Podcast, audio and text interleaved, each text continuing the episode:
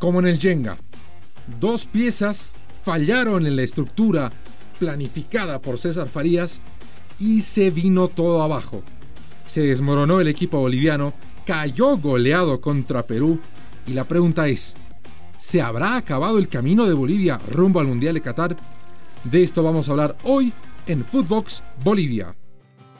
Footbox Bolivia, un podcast con José Miguel Arevalo, exclusivo de Footbox. Bienvenidos a nuestro episodio número 33, que va a tener la temática de la verde, la selección boliviana que retomó los partidos por la clasificatoria, visitó a Perú en el Estadio Nacional de Lima y se llevó una dolorosa derrota por tres goles a cero. Vamos a ponernos en contexto de cómo llegaba Bolivia a este partido, después de un amistoso en el que derrotó con eh, algunos convencimientos a la selección del Salvador, a una selección que eh, no está en los estándares de Conebol, por ejemplo, pero que esté en el octagonal final de la CONCACAF con varios, eh, varias ausencias, la de Marcelo Martins, la de Carlos Lampe, por ejemplo, con un equipo mayormente alterno. Sacó un triunfo en cancha neutral, venía con muy buen ánimo, y ese buen ánimo llevó a parte de la opinión pública y parte de los analistas a sobreestimar lo que podía ocurrir con Perú. Lo habíamos comentado con Juanjo Buscalia en Footbox eh, Sudamérica, como sí, históricamente Bolivia ha tenido resultados positivos en, Perú, los ha tenido. Pero eso bajo ningún momento lo establecía como favorito, ni como una pieza segura a sacar siquiera un punto. La visita a Perú para Bolivia siempre es una de esas visitas de vamos a ver qué pasa. No es como visitar a Brasil, o visitar a Argentina, o visitar a Uruguay. Bueno, ¿y qué pasó? se topó con un muro, con un muro y bastante duro. El planteamiento de Farías fue eh, muy ambicioso y esto quedó retratado en el instante antes de que rodara la pelota. Esa fotografía expresa claramente la intención de un equipo, de cualquiera, en la cancha. Y Bolivia tenía a Lampe en el arco, una línea de tres defensores, que eran Adrián Jusino por derecha, como líbero Jairo Quinteros, y por izquierda José Sagredo. Delante de ellos, Leonel Justiniano. Y una línea de cuatro delante de Leonel Justiniano. Dio Bejarano por derecha, a su lado Franz González, al lado de él Ramiro Vaca y por izquierda a Moisés Villarroel. Y por delante de estos cuatro a Marcelo Martins junto a Juan Carlos Arce. Y aquí es donde eh, se refleja claramente lo que pensaba Farías al proponer este, este onceno y esta disposición dejando tres hombres atrás, uno por delante de ellos, franjas bastante, bastante entregadas, vacíos muy claros, y particularmente por el sector derecho. Y ahí cayeron los dos primeros goles, y la gestación del tercero. Perú, a través de Carrillo, que además estuvo enchufado, ni siquiera a 2.20, estuvo a 3.30 el, el puntero peruano, deshizo, deshizo el plan de Farías en media hora. Con Diego Bejarano, más cerca de la mitad de la cancha y de terreno peruano que de acomodarse al lado de Adrián Jusino, entregó por lo menos 20 metros que fueron explotados a la perfección. Y hasta ahí llegó la selección boliviana. Desde una jugada inicial en la que marca Perú, pero ese gol no sube al tanteador por una clara posición de adelanto, y la subsiguiente réplica de la jugada que esta vez sí, con todas las de la ley, terminó inflando las redes de Carlos Lampe. Una jugada parecida, en la que un centro, también por la derecha de Bolivia e izquierda de Perú, termina al fondo de las redes ante una floja respuesta de Carlos Lampe, que no viene atajando más que en las eliminatorias. Le ha pasado factura la falta de competencia regular en Vélez Arfield y ya ahí la selección boliviana no tuvo respuesta, al menos desde lo futbolístico. Bueno, desde lo anímico tampoco hubo una reacción.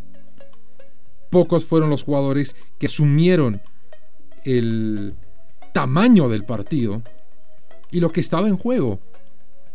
Marcelo Martins, que tuvo que asumir funciones defensivas en cada balón parado y fue el líder en despejes aéreos de la selección boliviana por encima de cualquiera de los defensores O el juvenil Franz González, tan bien ponderado contra El Salvador y repitiendo desde la actitud en el juego en Lima. Anticipando, marcando, cortando, saliendo y hasta en alguna jugada apelando al juego brusco en una patada que fue clara, que fue marcada por, eh, por el árbitro, que no tuvo ninguna incidencia en el marcador. Pero en esa jugada se expresó o se, notó algo bien, eh, bien claro en la selección boliviana. Cuando Franz González se levanta y recibe el reproche y es increpado por varios jugadores peruanos, ¿qué hace Franz González? Infla el pecho y da un paso adelante, como encarando. Obviamente ninguna situación violenta es aceptable en el partido, no creo que lo haya sido, pero fue más un, un mensaje de hacerse respetar en la cancha, de decir aquí no me vas a pasar por encima, aunque me estés ganando, aunque me estés goleando, voy a pararme fuerte. Eso es lo que expresó González. Y lo que le faltó a muchos de sus compañeros en la cancha. Y lo que le faltó a Bolivia en colectivo para sacar algo de un partido que parecía menos difícil de lo que en realidad fue y de lo que mucha gente pensaba más de lo que en realidad podía pasar. Terminado ahí, Bolivia perdió 3 a 0, ni más vuelta que dar. Le toca recibir a Uruguay el próximo martes, con chances muy reducidas. Pero la principal reducción en las chances de Bolivia de pelear por un puesto al Mundial de Qatar no vienen necesariamente por la derrota 3 a 0, cuán paradójico suene esto. A lo que Bolivia le ha afectado más, lo que más le ha dolido en esta lucha por llegar al Mundial, no es la derrota, no es que haya caído 3 a 0. Creo que el resultado que ha pateado el tablero y ha reconfigurado el camino a Qatar es sin duda alguna la victoria de Chile en Asunción. Ese 1 a 0 y 3 puntos para el equipo de Lazarte son lo que realmente condiciona a Bolivia.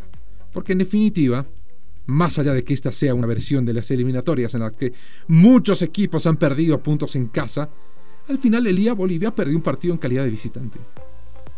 Algo que mm, para la mayoría de los técnicos no debería, o para la mayoría de las selecciones no debería ser catastrófico. La catástrofe llega por esa victoria de Chile, que le ha sumado a tres a una selección a la que Bolivia le ha sacado un punto en casa. Oh, Así que en ese tet a tet, Bolivia ya está dos puntos menos. Claro, con la ventaja de que más adelante deberá verse las caras con Chile en La Paz. Pero eso ya es mirar muy a futuro.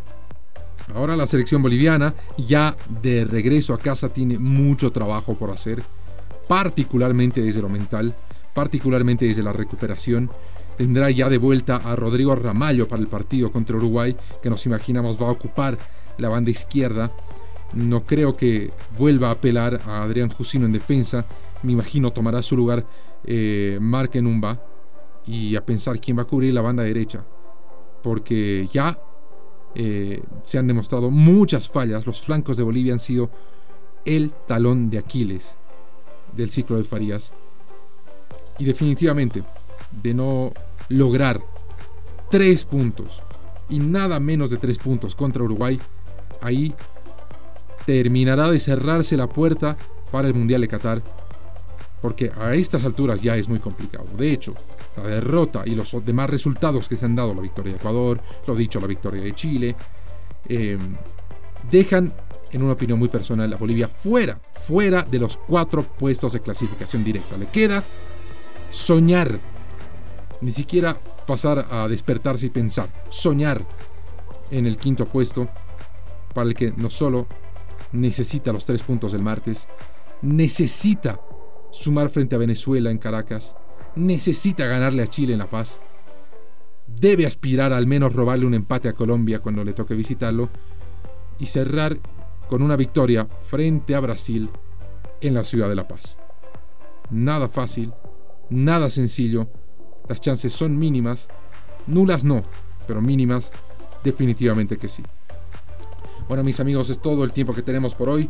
Ya estaremos de regreso el lunes con eh, la previa, el anticipo y una idea de lo que César Farías ha pensado y nos imaginamos va a replantear. Sería un error encarar el partido del martes como se encaró el juego en Lima contra Perú. Les recuerdo que tenemos episodios nuevos de Footbox Bolivia cada lunes y cada viernes y siempre con especiales en la antesala de partidos internacionales como son los de las eliminatorias rumbo al Mundial de Qatar. Soy José Miguel Arevalo, gracias de corazón por habernos acompañado. Nos reencontraremos en la próxima edición de Footbox Bolivia. Un fútbol de altura. El fútbol boliviano como nunca antes lo habías escuchado. Noticias, análisis y entrevistas. Además del Camino de la Verde rumbo a Qatar 2022.